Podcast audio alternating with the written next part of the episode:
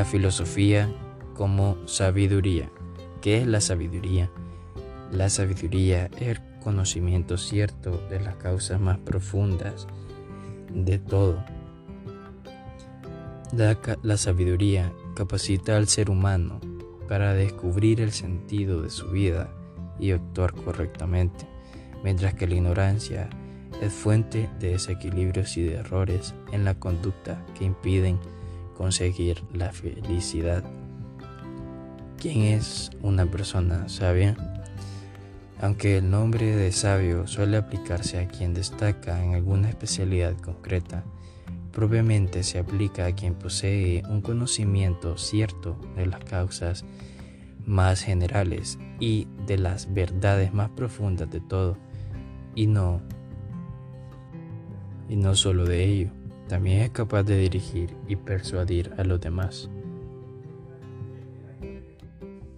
La sabiduría es un carácter que se desarrolla con la aplicación de la inteligencia en la experiencia propia,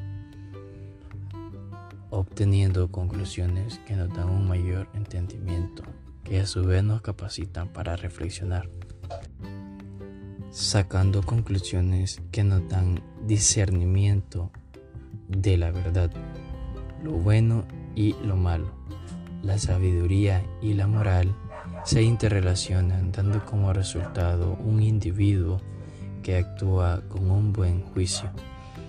Algunas veces se toma la sabiduría como una forma especialmente bien desarrollada de sentido común.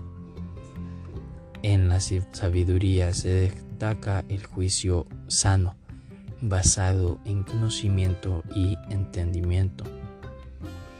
La aptitud de valerse del conocimiento con éxito y el entendimiento para resolver problemas, evitar o impedir peligros, alcanzar ciertas metas o aconsejar a otros. Es lo opuesto a la tontedad, la estupidez y la locura. Y a menudo se contrasta con estas Tomás de Aquino define la sabiduría como el conocimiento cierto de las causas más profundas de todo.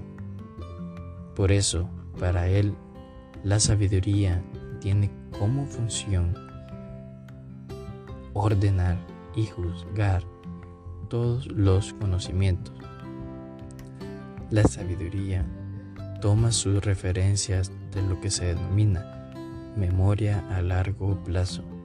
En otras palabras, lo vivido ha de haberse experimentado con suficiente frecuencia o intensidad como para que no se borre nuestro recuerdo, se inserte en los esquemas de lo que consideramos bueno y malo y se tome en cuenta como parte de los procesos de supervivencia del individuo. Por lo general, se entiende por sabiduría la posesión del supremo conocimiento, es decir, de la que podemos considerar conocimiento casi perfecto. Para Aristóteles, por ejemplo, la sabiduría consistía en el conocimiento de los primeros principios y las causas de la realidad, conocimiento que, por lo demás, era desinteresado, no estaba dirigido a la consecución de ningún fin práctico. En resumen, intentamos desarrollar los elementos básicos en los que se funda la definición aristotélica de filosofía, a la que las más de las veces se recurre como si fuera comprensible de suyo y suficiente para una adecuada comprensión de filosofar.